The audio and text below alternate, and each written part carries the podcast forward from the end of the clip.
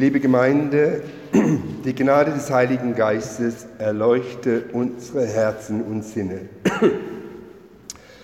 Heute feiern wir den Sonntag Rogate, was ja mit Fragen, Befragen, aber eben auch mit Bitten übersetzt werden kann. Eine Frage ist ja letztendlich dahingehend gestellt, dass sie beantwortet werden, eine Bitte erfüllt werden will. Nie sollst du mich befragen, hören wir einen Lohengrin singen.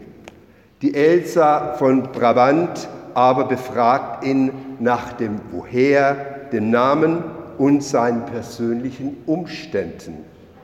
Nie sollst du mich befragen, noch Wissen Sorge tragen, woher ich kam, der Facht, noch wie mein Name und Art. Und Elsa geht so ihres Retters und ihres Liebhabers Lohengrin verlustig. Denn sie fragt und bittet. Uns aber wird in unserem Lesungstext heute gesagt, bittet, so wird euch gegeben, suchet, so werdet ihr finden, klopfet an, so wird euch aufgetan. Denn wer bittet, der empfängt, und wer da sucht, der findet, und wer da anklopft, dem wird aufgetan. Wir sollen also bitten und fragen im Gebet, suchen und anklopfen durch das Gebet und unseren Dank ausdrücken im Gebet, wie uns von Paulus anbefohlen wird. Wir hören die heutige Perikope zum Sonntag Rogate aus 1. Timotheus 2, die Verse 1 bis 6. So ermahne ich nun, dass man vor allen Dingen tue Bitte, Gebet, Fürbitte und Danksagung für alle Menschen, für die Könige und für alle Obrigkeit, damit wir ein ruhiges und stilles Leben führen können in aller Frömmigkeit und Ehrbarkeit. Dies ist gut und wohlgefällig vor Gott, unserem Heiland, welcher will, dass alle Menschen gerettet werden und sie zur Erkenntnis der Wahrheit kommen. Denn es ist ein Gott und ein Mittler zwischen Gott und den Menschen, nämlich der Mensch Christus Jesus, der sich selbst gegeben hat als Lösegeld für alle, als Zeugnis zur rechten Zeit. Beten ist etwas sehr Persönliches. Das Gebet kann alles Mögliche zum Thema haben, alles Mögliche beinhalten, unterschiedliche Bezüge herstellen. Es hat mit dem eigenen Leben zu tun und verändert sich auch mit den persönlichen Lebenserfahrungen. Was ist eigentlich Beten?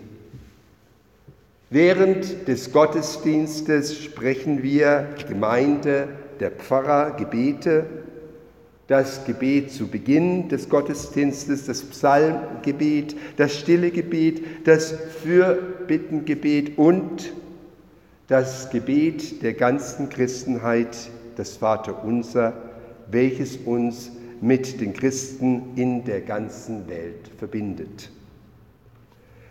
Diese Gebete sind Dankes-, Lobes- und Bittgebete, Dank und Lob gegenüber Gott, der uns in seine Obhut genommen hat, aber auch Bitten, die wir ihm gegenüber formulieren in der Hoffnung auf Erfüllung.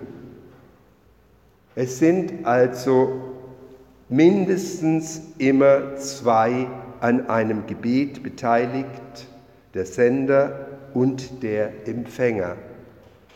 Von einem Austausch, einem Dialog gar wird man wohl nicht sprechen können, sondern eher davon, dass einer spricht oder denkt und das fiktive Gegenüber im idealen Fall zuhört, den, Gang, den Dank, das Lob entgegennimmt, beziehungsweise die Bitte sich anhört, im besten Fall erhört.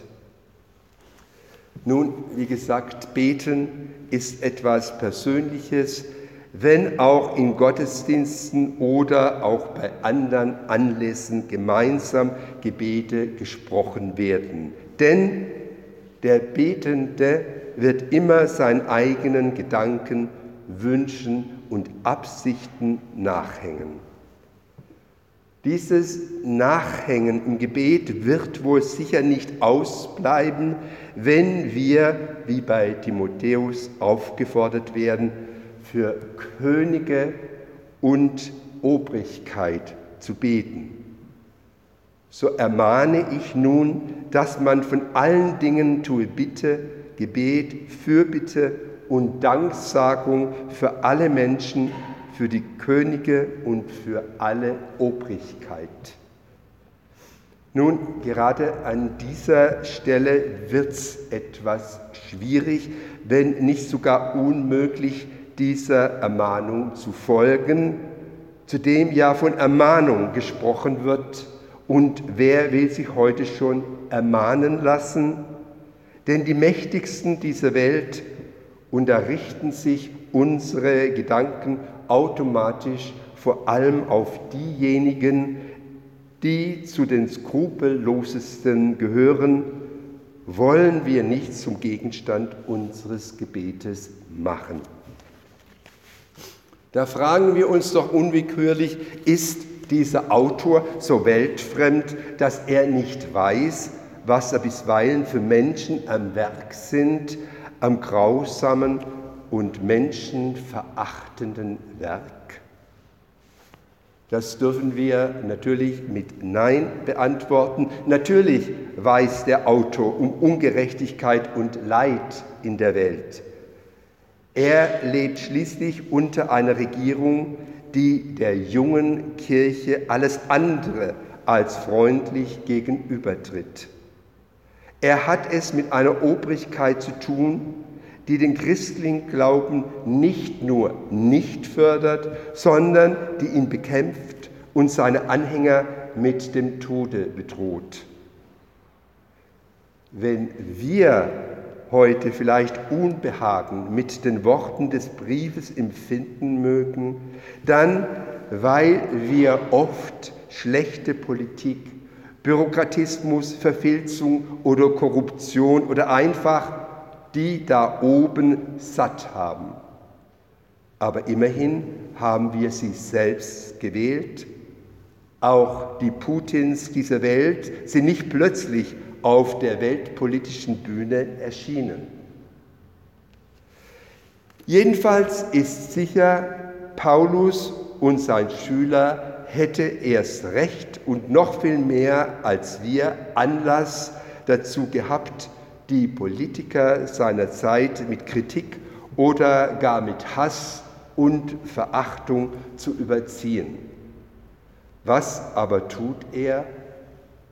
Er ruft zum Gebet für sie auf, zur Fürbitte für sie und zum Dank für sie. Ein kleines Detail könnte hier aufschlussreich sein. Der Autor erwähnt Fürbitte und Danksagung und zwar in dieser Reihenfolge. Wir sind das ja meist andersherum gewohnt. Erst der Dank im Rückblick auf die Vergangenheit, dann die Bitte in Vorausschau auf die Zukunft. Da lässt mutmaßen, dass unser Autor das doch etwas anders haben will. Etwas so.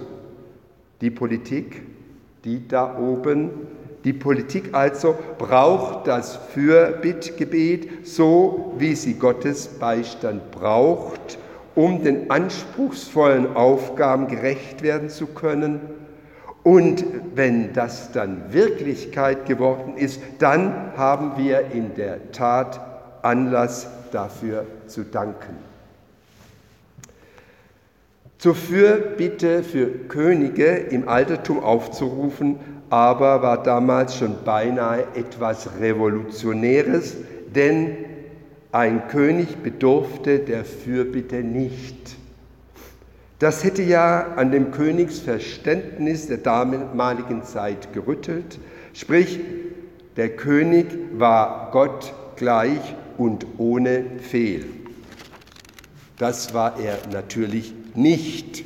Und Paulus erreicht damit zweierlei.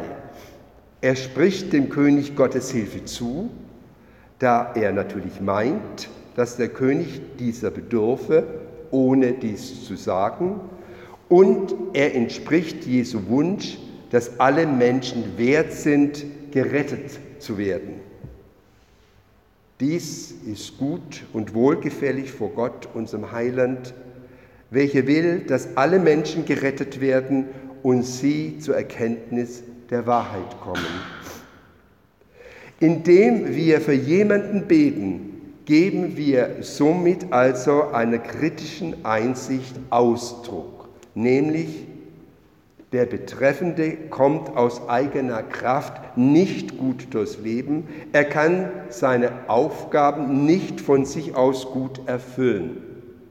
Er benötigt Hilfe und zwar Hilfe über alle menschlichen Möglichkeiten hinaus. Gott kann sie gewähren und diesem Menschen einen Weg aufzeichnen. So viel jedenfalls ist sicher. Wenn wir für jemanden beten, dann bedeutet das gerade nicht, dass wir diesen Menschen nun besonders herausstellen wollten, so als sei er besonders gut in dem, was er ist und was er tut. Es ist geradezu andersherum. Und jetzt lässt es sich dann plötzlich ganz anders für mächtige Politiker, egal welche Ausprägung, bitten und beten. Menschen brauchen unsere Fürbitte. Alle Menschen und insbesondere Menschen, die politische Verantwortung tragen, auf den verschiedenen Ebenen von der Kommune bis hin zur Staatsspitze. Denn wer sonst könnte für sie bitten? Für sie danken, wenn nicht wir, gerade Politikerinnen und Politiker sind besonders gefährdet. Macht macht etwas mit denen, die sie besitzen. Darum liegt Macht, Missbrauch auch ständig im Bereich des Möglichen. Zum anderen sind Politikerinnen und Politiker besonders herausgefordert für das Gemeinwesen Sorge zu tragen. Sie müssen ständig Entscheidungen treffen, möglichst zum Wohle aller. Der Gebetsauftrag macht nicht Halt vor den Schranken, die uns Menschen trennen. Er ist universal, umfasst alle Menschen ohne Ausnahme. Und warum ist das so? Weil Gottes Rettungswille universal ist. Gott will nicht nur, dass wir für alle beten, er will auch, dass alle gerettet werden und alle Menschen zur Erkenntnis der Wahrheit kommen. Der Autor unserer Verse schließt seine Worte so, denn es ist ein Gott und ein Mittler zwischen Gott und den Menschen, nämlich der Mensch Christus Jesus, der sich selbst gegeben hat für alle zur Erlösung. Das Gebet schafft eine Verbundenheit mit Gott und mit den Menschen, eben mit allen Menschen, auch mit Menschen der Obrigkeit so wie Christus für alle Menschen gestorben ist. Die Benediktiner haben Gebete als ein ordnungsgebendes Element ihres Tagesablaufs. Die Mittagshore bildet gewissermaßen die Halbzeit des Arbeitsalltags. Gott wird gebeten, er möge die wechselhafte Zeit lenken und die Menschen zur Brüderlichkeit anleiten.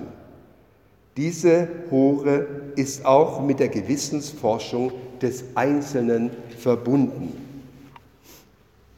Bonhoeffer hat das Gebet füreinander so beschrieben. Eine christliche Gemeinde lebt aus der Fürbitte. Ein Bruder, für den ich bete, kann ich bei aller Not, die er mir macht, nicht mehr verurteilen oder hassen. Sein Angesicht, das mir vielleicht fremd und unerträglich war, verwandelt sich in der Fürbitte in das Antlitz des Bruders, um dessen Willen Christus starb, in das Antlitz des begnadeten Sünders. Und die Fürbitte füreinander in der Gemeinde gilt auch für die Fürbitte für die Menschen in der Welt und für die, die sie regieren. Halten wir also fest. Wir dürfen, nein, wir sollen für alle Menschen beten, weil Gott will, dass alle Menschen gerettet werden. Ob wir uns von diesen Versen des ersten Timotheusbriefes berühren lassen? Ich hoffe, wir sind dazu bereit. Dann, ja, dann könnte es ja so kommen, dass wir nach der Fürbitte auch tatsächlich einen Grund zu einem Dankgebet, einem tief empfundenen Dankgebet haben. Und um mit Johann Wolfgang von Goethe zu sagen, so wie der Weihrauch einer Kohle Leben erfrischt, so erfrischet das Gebet die Hoffnung des Herzens. Und es war auch Goethe, der einen dieser Herrscher einsichtig sprechen lässt und Hugo Wolf lässt ihn dann singen.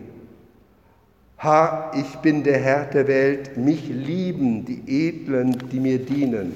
Ha, ich bin der Herr der Welt, ich liebe die Edlen, denen ich gebiete. O, gib mir, Gott im Himmel, dass ich mich der Höhe und Liebe nicht überhebe. Amen. Zum Abschluss der Predigt hören wir nun Königlich Gebet Johann Wolfgang von Goethe, vertont von Hugo Wolf, gesungen von unserem Malte.